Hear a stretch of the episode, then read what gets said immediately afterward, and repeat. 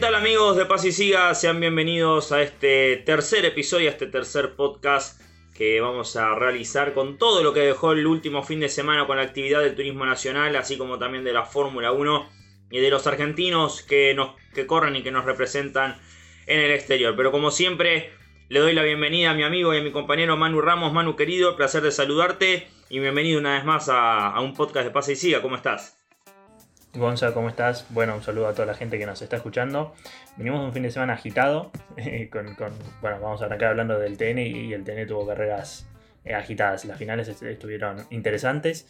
Y bueno, un, fin de semana con Fórmula 1 que el, sábado parecía de una manera y bueno, el domingo cuando se aclaró el tiempo y, y Max voló después. Sí, sin dudas que sí, sin dudas que sí. Ya vamos a ponernos a hablar de todo lo que dejó la Fórmula 1 en Canadá en un gran circuito, un circuito que nunca decepciona y a mi caso Manu creo que no, no fue así, pero bueno, ya vamos a, entrar en detalles por supuesto. Manu, ¿te parece? Nos metemos con lo que nos compete a los argentinos como es el turismo nacional. Corrió, corrió Neuquén, clase 2 y clase 3 como siempre presentes. Este, un circuito bueno que en esta época del año hace frío, es por supuesto la región de Neuquén eh, para quienes nos escuchan que no sean de acá de Argentina, es seco, vuela mucha tierra cuando hay viento y la lluvia que se esperaba para, para el día domingo finalmente no, no cayó.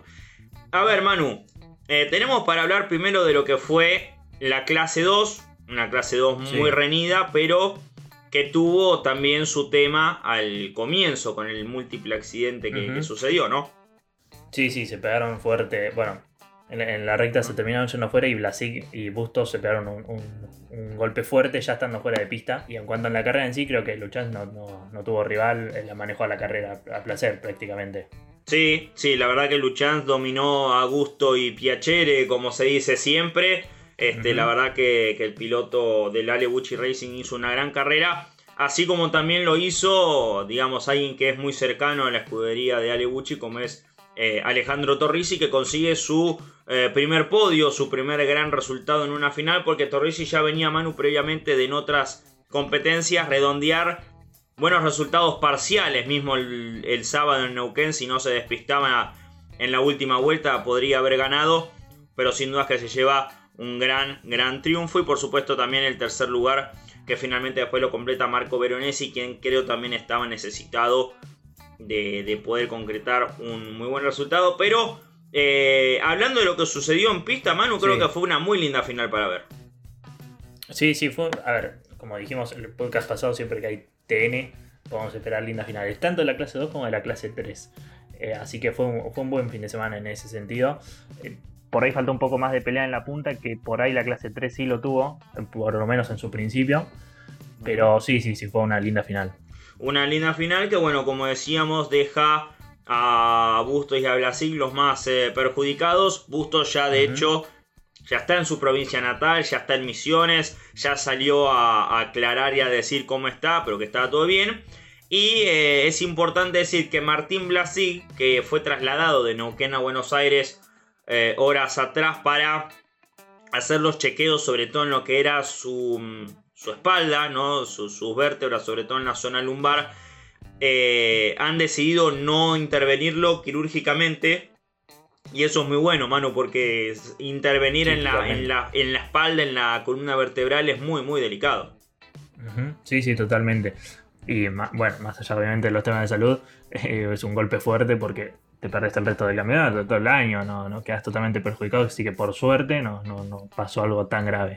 Porque fue duro el golpe. Totalmente, totalmente. 90 días para Blasic para recuperarse. Va a usar una especie como de corset, ¿no? Para, para resguardar y proteger la zona y que se recupere bien. El Volkswagen Gold de Bustos, lamentablemente eh, descartado. No se va a poder seguir utilizando. Así que van a tener que hacer un auto nuevo para el piloto de Misiones. Que había sido un muy buen protagonista, mano, el año pasado de hecho, estuvo ahí metido en la pelea por el campeonato en las últimas fechas. Eh, y este año quizás no va con el rumbo tan enderezado, pero eh, sabemos que Busto siempre va, va, para adelante. Y bueno, Martín Blasi que está haciendo sus primeros pasos en la categoría, dado que debutó recién este año. Así que bueno, de a poco Blasic también, también se va a ir moldeando, ¿no?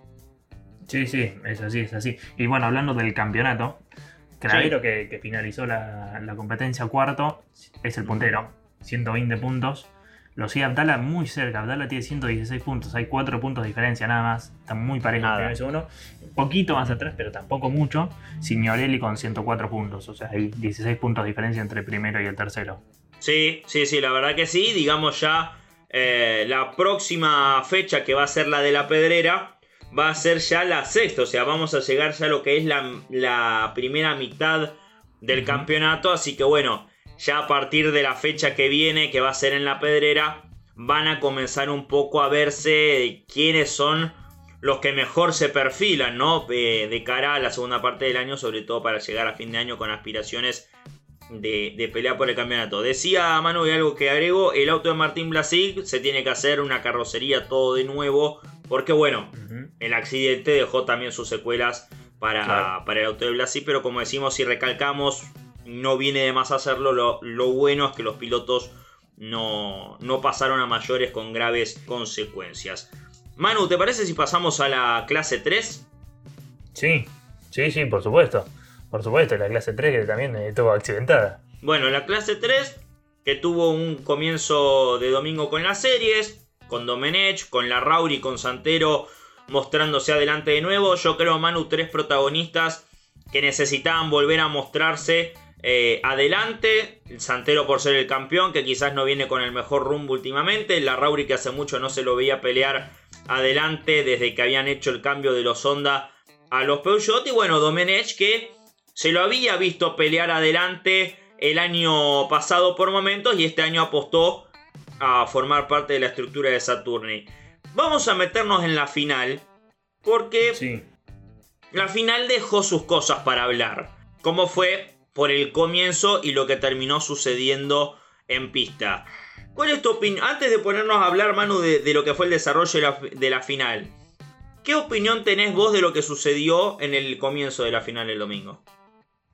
Mira, cuando, cuando estaba mirando la carrera al principio, pareció, bueno, hablando del toque santero de la Rauri, que fue el, principal y fue el primero que sucedió, parecía que, la Rauri lo, tocaba de atrás de Domenech y por eso le pegaba a Santero. Pero después la repetición el tema, el tema es el siguiente, eh, que, no lo sé, no lo sé, no, escuché tampoco a Santero hablar. Después, bueno, vamos a decir que la Rauri fue excluido por ese toque, porque es un toque muy peligroso, encima de, atrás, eso está clarísimo. Al principio no me quedaba claro, por ejemplo, de si Santero había frenado antes o si la Rauri se había pasado. Porque eso también era una posibilidad, por ahí Santero frenó antes y la Rauri no es que lo tocó a propósito, sino que eh, frenó donde debería haber frenado y bueno, Santero frenó antes que en tal caso no sería la culpa, pero bueno, el que va adelante siempre manda. Y vos tenés que respetar al que va adelante y lo tocó directamente de atrás. Un toque en un sector muy peligroso porque encima tenías todo el pelotón atrás y todos apretados. Entonces fue, fue una situación complicada. Sí. Ahora yo me pregunto, eh, y coincido en parte con lo que decís de que el de adelante siempre manda. Ahora, yo creo que manda hasta un cierto punto, porque por lógica hay un rival detrás tuyo, hay rivales detrás tuyos que te van a querer superar, pero fue complicado, o sea, lo que quiso hacer Santero, yo un poco lo que analicé fue que quizás Santero lo que quiso hacer es aprovechando de que la Rauri estaba muy pegado en una zona de plena aceleración, quizás desacelerar como para que la Rauri también lo hiciese entonces, mientras la Rauri concretaba su desaceleración a raíz de lo que hace el puntero, Santero volvía a tomar velocidad y le, tomaba cierto margen de distancia. Eh, una, una, situación a la que me remonto, por ejemplo, a la Fórmula 1, lo que Hamilton le hizo a Vettel en Spa. ¿Te acordás que en la subida de Oruge le aflojó para que Vettel le aflojase y después en la recta no lo pudo superar? Obviamente, yendo de la mano con esto, eh, puede generar que se pelee Domenech, que venía tercero, con la Rauri justamente, porque el, de atrás puede tomar un radio por afuera, que en esa curva es muy posible, y lo vimos durante toda la carrera, tomar distintos radios a distintos pilotos. Entonces también si vos lo frenás, se puede tirar por afuera y generas una pelea ahí atrás para vos escaparte. Eso obviamente puede ser. El tema es que, como decimos, un toque de atrás es muy difícil analizarlo sin echarle la culpa al que lo tocó. Porque es un toque de atrás. Ese es el problema. Claro. Claro, claro. O sea, más allá de que podemos coincidir de que Santero pudo haber desacelerado un poco de más, digamos que también hubo responsabilidad en la Rauri por el hecho de que lo toca y, bueno, eh, justamente lo, termina cruzando en una zona complicada. Por suerte a Santero nadie le pegó. Lamentablemente quienes venían atrás con más velocidad, algunos quedaron más perjudicados, como fue por ejemplo el caso de Manuel Abdala, que el auto volvió muy dañado de Neuquén. Manuel Abdala que volvía en esta fecha. Bueno, Jacos también la ligó de rebote, Lambiris que directamente no pudo siquiera completar una vuelta porque también se fue. Entonces, una situación complicada, mano. Déjame recalcar que muy bien los pilotos que venían atrás, porque la verdad Santero quedó regalado en el medio de la pista.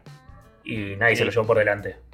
Levantaron, no, eso, ponía, eso fue muy importante y menos mal porque estaba de costado y si le pegaban, le pegaban en su puerta encima, como siempre decimos que es de lo más peligroso que te agarran así, regalado totalmente en el medio de la pista y de costado, podría haber terminado muy mal la situación, así que muy bien, la verdad, que, todos los pilotos levantaron y lo esquivaron. Y, bueno, en una situación que podría haber sido mucho más grave, terminó siendo un toque en pista nada más, por suerte. Sí, señor, sí, señor. Y bueno, que antes de, como decía, de meternos a desarrollar el resto de la final, hemos, hemos recopilado, recolectado algunas eh, frases de lo que ha sido la maniobra de Santero. Yo tengo aquí, mano, una de Alfonso Domenech, que dice, lo dijo para el programa Pole Position por AM1170, dijo... La, la primera curva, Leo lo choca a Santero. Creo que Santero levantó un poco de más. Y creo que era un curvón donde se podía hacer a fondo. Después de que Leo lo toca, lo alcanzo a tocar. Domenech a la Rauri. Y se me rompe un poco el paragolpe, pero pudimos zafar. Eso dijo Domenech. Vos también recopilaste algunas frases de lo que fue la situación del fin de semana. Sí, la Miris, la Miris también habló. Bueno, como, suele pasar cada vez que termina una fecha del TN, varios pilotos eh, hablan sobre el chapa chapa, sobre lo que sucede. Que una cosa es, justamente la Miri dijo que el chapa chapa está bueno, que se divierten arriba del auto y la gente también, pero otra cosa es pasarse. Cree que el TN se pasa en muchas situaciones. Y con respecto al toque, específicamente la Rauri, eh, dijo que el error ese lo puede cometer cualquiera, pero genera una situación de mucho riesgo, porque como dijimos, tenías a todo el pelotón atrás. O sea, es un error que por ahí, si vos lo haces en otra situación, o los dos punteros alejados o algo así, es un toque más y no pasa nada pero genera toda una situación de peligro con respecto a todos los que vienen atrás. Sí, Manu, es así. Em, y un poco, a ver, en mi caso, lo que creo es que hubo excesos, porque bien como vos decías, eh, Lionel Larrauri no solo que fue excluido de la final, sino que encima que para la próxima contienda, que va a ser en la pedrera, le dieron un recargo de 6 puestos para la, eh, en la grilla para la serie, para la próxima serie en la que participa. O sea, si la Rauri llegase a clasificar en la pedrera en el tercer lugar, lo que le valdría largar primero en la tercera serie, va a sufrir recargos y por lógica va a retrasar, eh, largar retrasado en su respectiva batería. Así que bueno, mano, a ver, ya hablamos de lo que fue la situación del comienzo de la carrera, hablamos del desarrollo, porque hay un ganador que no se puede desmerecer, como ello el Gasman. Gasman que eh, estrenó auto y lo estrenó con victoria este flamante Chevrolet Cruz dentro de la estructura de Jerónimo Tetti. Sí, sí, segunda victoria de, de Gasman dentro de la categoría, tras haber ganado en Concepción el año pasado.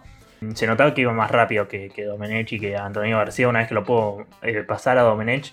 No se, nunca se terminó por ahí de escapar, pero me parece que quedó claro que controló la, carrera, cada vez que hubo un pescar también rápidamente eh, recuperó su posición y siempre tuvo, se notó que tenía el control de la carrera. Más allá de que por ahí visualmente no veías una diferencia enorme, pero el control me parece que lo tuvo siempre. Lo tuvo siempre en una carrera que, más allá de este choque en la primera vuelta, fue accidentada, tuvo varios choques.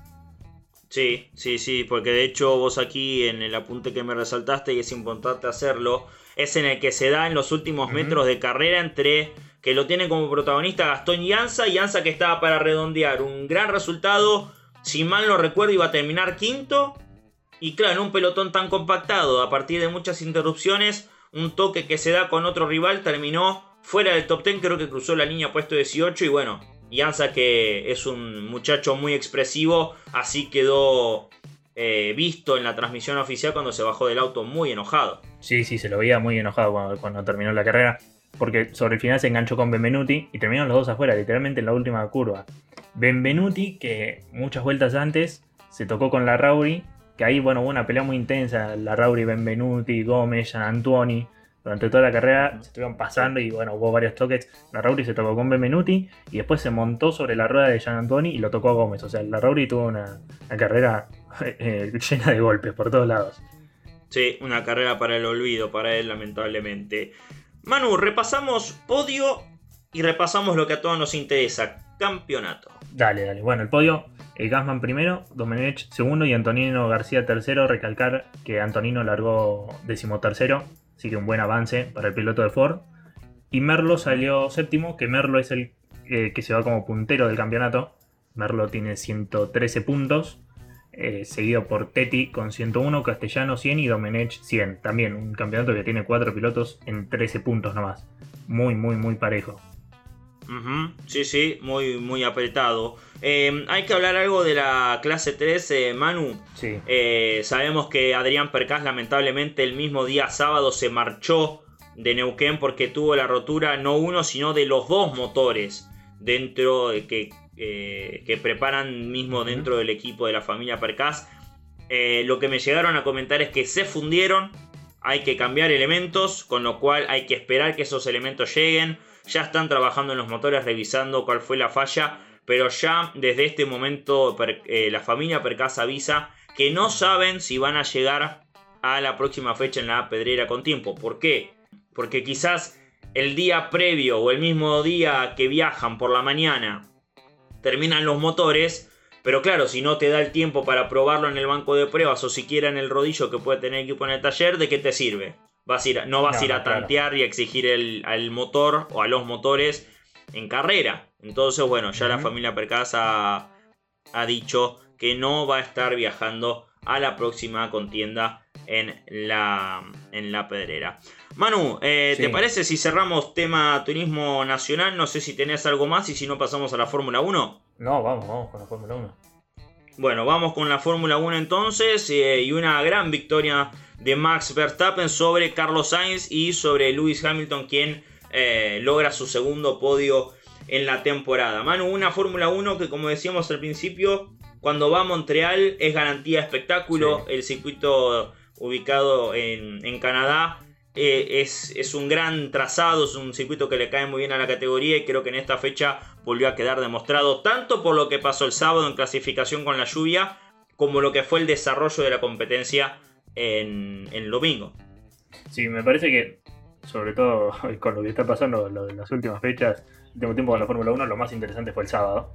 La clasificación con lluvia le dio un elemento muy, muy, muy interesante. Y bueno, permitió que Alonso clasifique segundo. Algo espectacular, que nadie esperaba en condiciones normales que Alonso clasifique segundo. Eso me parece que fue lo más interesante del fin de semana. Y bueno, en cuanto a la carrera, bueno, primero eh, hablar un poco de Checo, que hablábamos el, el episodio pasado, viste, si, si, Checo podía pelear el campeonato y la verdad tuvo un fin de semana para el olvido. Complicado en la clasificación y después abandonó la carrera, se va sin puntos cuando Max ganó y, e hizo la pole y, se le escapa justamente en el campeonato. Y Checo dijo que, se está cansando un poco de estos problemas de confiabilidad que está teniendo su auto. Se está complicando un poco la, situación para dentro del equipo en cuanto a esa situación, porque a Checo no le gusta nada. ¿Cómo quedó el campeonato después? Porque tengo entendido que Leclerc, bueno, Verstappen ha ampliado su ventaja sobre el piloto monegasco, pero el piloto de Ferrari pudo achicar diferencia con Checo. ¿Cómo quedó el campeonato después de la carrera? Exactamente. Está primero Max con 175 puntos. Segundo Checo Pérez con 121. La verdad que hay un, hay un espacio, de, hay un colchón de puntos bastante importante. El tercero Leclerc con 126. Cuarto Russell con 111. Y quinto Sainz con 102. Así está el campeonato hasta esta fecha. Mirá vos, mirá vos. Bueno, eh, ¿qué tenemos para decir de lo que fue el rendimiento? Bueno, de Verstappen no hay mucho que decir más que estuvo sobresaliente. Pero me quiero posar en Carlos Sainz. Porque ante, la, ante los recargos que sufrió Leclerc de largar desde el fondo, Ferrari apostaba que Sainz pudiese pelear con Max. Pero, ¿qué tanto hubo de, de, fortaleza de Verstappen por el auto que tenía y porque, por la carrera que quizás se planteó? Pero cuán responsable también es Ferrari y su trabajo en conjunto con el trabajo de Carlos Sainz. Exactamente, es, importante eso, es Ferrari y Sainz, no solamente Sainz. Porque creo que cometió, el, piloto español creo que cometió un error en la clasificación. Venía con tiempos, no sé si para sacarle la pole, pero para estar, para pelearle mínimamente y para estar segundo. Y ahí erró en el segundo, en el último sector, perdón, salió patinando la recta Y después, bueno, finalmente Alonso pudo cerrar una mejor vuelta y por eso termina alargando segundo y tercero Sainz. Que eso también obviamente le puede haber costado un poco de tiempo. Pero eh, más allá de eso, eh, hablando del domingo, sí. me, parece que Sainz esta vez por lo menos hizo todo lo posible. Yo creo, y, acá traigo una pregunta, a ver si, si, si, si yo lo vi bien o, me pareció a mí. ¿Viste cuando eh, sale el pescar por el, por, porque se fue de su noda? Que, no pudo sacar su auto y bueno, tuve que salir a pescar y ahí aprovecharon a entrar a boxes nuevamente. A mí me dio la sensación, y es algo que a Ferrari le está pasando mucho, que está perdiendo mucho tiempo los cambios de neumáticos, mucho tiempo. Me da la sensación de que si hacía un cambio de neumáticos rápido Ferrari, salía delante de Max. Porque salían muy apretados y el, cambio de Sainz no fue rápido. Sí, que, que, Ferrari estuvo errático una vez más en los cambios de neumático y en momentos claves, sí, porque de hecho se da de que la carrera se interrumpió tres veces con eh, banderas amarillas, eh, dos por Virtual Safety Car y otra por Virtual, eh, virtual Safety Car que salió a la pista. Em, pero Ferrari está fallando mucho en lo que es su trabajo en boxe, están haciéndolo muy lento. Ahora, si Sainz podía salir por delante de Verstappen, te soy sincero, no me fijé en eso, pero es muy buena tu pregunta, muy bueno tu análisis y por supuesto quienes nos escuchen le vamos a dejar la pregunta en, arriba de la mesa para que así nos, respondan. Pero sí hay que destacar que, como vos decís, Ferrari está fallando. Y Ferrari no, no es raro de. no es común de ahora eh, de Ferrari que está fallando en momentos clave. Ya ha fallado en otros momentos claves en otros campeonatos. Y sigue siendo un talón de Aquiles para la escudería italiana, mano. Sí, sí, sí, totalmente. Y encima en los cambios, porque bueno, ya hablábamos de los problemas de confiabilidad. Pero los cambios neumáticos son algo clave y que ves carrera a carrera y es muy raro que un equipo como Ferrari no pueda arreglar eso porque pierden por ahí hasta dos segundos en una carrera o más, que es muchísimo, sobre todo si te fijas en la diferencia de terminar un Sainz y Max. ¿Entendés? Eso te da la diferencia entre ganar o salir segundo, es más. Y si no me equivoco, Max dijo que si Sainz hubiera salido adelante hubiera sido muy difícil pasarlo. Entonces, mm. porque bueno, fíjate que Sainz siempre se acercaba, pero nunca ni siquiera le puedo poner el auto a la par a Verstappen. Entonces, no, es verdad, es verdad. Eh, es, un error que está cometiendo Ferrari y como dijimos, ya sucedió muchas veces. Es algo muy grave que Ferrari no esté arreglando, no esté solucionando esto. Sí, sí, sí, la verdad que sí, sobre todo eh, porque le, hace cada vez más ceder terreno en el campeonato y no vaya a ser cosa que pasada apenas unas carreras de la segunda mitad del campeonato ya veamos que Red Bull y Max Verstappen van camino a un título que me atrevo a decir que podría tener las chances siquiera Verstappen de consagrarse de manera anticipada, como ya veíamos años anteriores que lo logró eh, Lewis Hamilton. Eh, bueno, Hamilton que decíamos llegó a un nuevo podio, un buen desempeño para los Mercedes, lógicos, esta vez Hamilton terminando por delante de George Russell. Pero una lástima lo de Alonso, Manu, porque ni siquiera pudo mantenerse dentro del top 5 y terminó en pista séptimo, pero después por, una, por un recargo de 5 segundos a raíz de haber defendido y de cambiado la trayectoria muchas veces ante Valtteri Bottas, eh, terminó recargado y terminó cayendo al noveno lugar. Sí, sí. A ver, mirando la carrera, no sé si a vos también te pasó, me sorprendió la, estrategia que tomó Alpine en cuanto a Alonso, porque entró primero Ocon y después se veía como que Alonso estaba perdiendo mucho tiempo en pista y después cuando entró boxes salió muy atrás fue, me, dio la sensación que fue rara la estrategia, cuanto menos rara. Después, bueno, leyendo y bueno, viendo las, noticias, Alpine dijo que el, auto de Alonso tenía un problema, que perdía casi un segundo por vuelta y que la idea también fue permitirle a Ocon estar delante de Alonso para que Ocon le dé DRS la mayor cantidad de vueltas posibles, así el auto no, no perdía tanta velocidad. De ser así, bueno, obviamente tiene, tiene lógica lo que sucedió, pero la verdad que sí, una, lástima, una lástima que clasifica segundo y después ya está a perder porque encima después lo sancionan y pasa del séptimo al noveno y era una muy buena oportunidad para tratar de pelear más arriba. Sí, sí, sí, la verdad que sí, la verdad que sí. Eh, así que bueno, Manu, si te parece, damos eh, por concluido lo que es tema Fórmula 1 y pasamos a repasar brevemente lo que fue el desempeño de dos argentinos que están corriendo afuera, como Girolami y Fenestras todo tuyo, porque tengo entendido de que hicieron muy buenos fines de semana. Sí, sí, así es. Eh, Franco Girolami, bueno, la primera carrera largaba en pole, pero bueno, terminó, no, pudo mantener el primer lugar y, terminó segundo. Y en la segunda carrera finalizó cuarto. Le permite seguir como puntero el campeonato eh, a Franco Girolami, que está teniendo un muy buen año. Se va de Spa como, como puntero con 204 puntos. Y el segundo, bueno, el otro viejo conocido que es Tom Coronel con 175. Así que un fin de semana, más allá de no, obtener la victoria, positivo para Franco Girolami. Sí, después tenemos sí, la verdad que sí. Sí, sí, porque la verdad está teniendo un, año muy bueno. Ya afianzado en el, TCR europeo, es puntero y pelea casi todas las carreras, todos los fines de semana está arriba. Sí, señor, sí, señor. ¿Y Fenestras qué pasó? Porque también nos dio una alegría. Sí, sí, totalmente. Consiguió su primera eh, victoria en la, Super Fórmula japonesa. Largó segundo, sí, y, bueno, pudo pasar al puntero que en su momento era Noshiri y obtuvo la victoria, su primera victoria. Recordemos que esta es la tercera temporada. En la Super Fórmula tuvo la primera temporada que la pudo ser completa, bueno, la segunda, con todo el tema de COVID y visa y todo eso, tuvo muchos problemas y se debe haber perdido casi la mitad del campeonato por lo menos. Así que bueno, este año por lo menos está corriendo nuevamente con continuidad y logró su primera victoria. Y está tercero en el campeonato.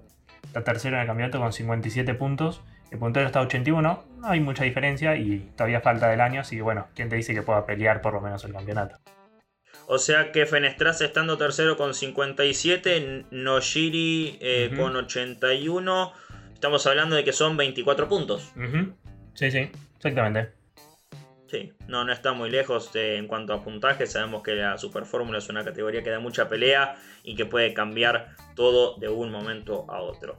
Bueno, Manu, para ir cerrando, ¿qué se nos viene este próximo fin de semana? Porque los argentinos volvemos a tener plato fuerte aquí en, en nuestro querido país. ¿Qué hay? Bueno, vuelve el TC. Corre el TC en Concordia. Recordemos que la fecha pasada fue en Rafaela. Ganó Canapino, segundo Werner y tercero Gini. Así que vuelve el TC en Concordia. El TC, que tanto el TC como el TC Pista está liderado por los canapinos. Están pisando muy fuerte año. Sí. Sí, sí, la verdad sorprende cómo están, el campeonato. Y... ¿Cómo están los, los championships? Sí, a ver, el TC está Canapino, primero con 225 y medio. Segundo, Mangoni, compañero de equipo segundo, eh, con 211 puntos y medio. Y tercero, Lambiris con 192 puntos y medio. Parejo, parejo. Sí, sí, mucho. O sea, Copa de Oro, así que esto no, es parámetro tampoco. Pero están parejos. Mm. Y en el TC Pista, el, puntero es Matías Canapino, con 119 puntos. Segundo Álvarez con 190 y medio. Y Chapur ahí también metido con 175 puntos. Bueno, recordemos que la fecha pasada eh, Álvarez ganó por sobre el hijo de Guri Martínez, sobre Agustín. Eh, Martínez y sobre Humberto Krujowski. Humberto Krujowski que llegó al podio nuevamente, así que digamos que Álvarez ya tiene la victoria que le permite deportivamente pelear por el campeonato una vez que clasifique a la zona de playoff, a la Copa de Plata, que uno entiende por el resultado y por la actualidad que tiene. Sí, sí, que va a clasificar. Va, a pasar, va a pasar, ¿no? Sí, sí, totalmente. Sí, sí, totalmente, totalmente.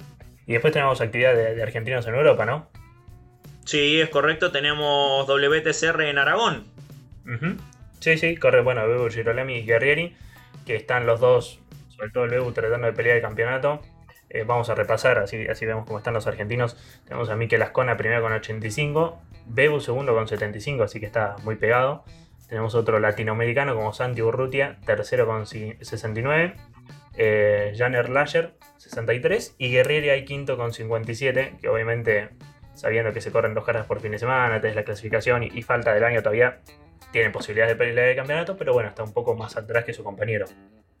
Y después Nico Barrone, que fue protagonista en las 24 horas de Le Mans, se le abrió una nueva puerta para correr a nivel internacional y va a estar corriendo en IMSA.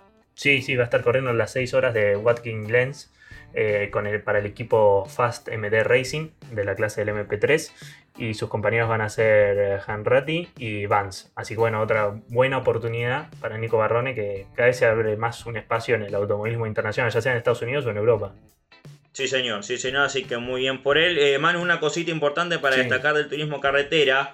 Eh, José Razuk va con cambios, cambia de la marca Dodge a la marca Chevrolet, así también cambia el responsable de sus motores. Eh, pasando a ser Fabio el Chino Martínez quien atienda a los impulsores al piloto de Pergamino. Eh, vuelve Kevin Candela en lo que hablamos de turismo carretera, vuelve con su Ford después de haber resuelto los problemas en el motor que le privaron eh, en la previa poder formar parte de la fecha en Rafaela. Man Ursera vuelve a correr con Torino, deja la Dodge con la que corrió las últimas dos fechas, el equipo Mackin Park de la familia Solhan Hoy Horacio Soljan al frente de la escudería eh, ha logrado junto con todo el equipo dejar en condiciones el, vehículo de la marca del Toro eh, para el piloto de San Antonio Oeste. Y también va a estar corriendo en esta fecha Lionel Ugalde con el Torino de su propiedad, atendido por su equipo y por supuesto con los motores que le atiende eh, Claudio Garófalo.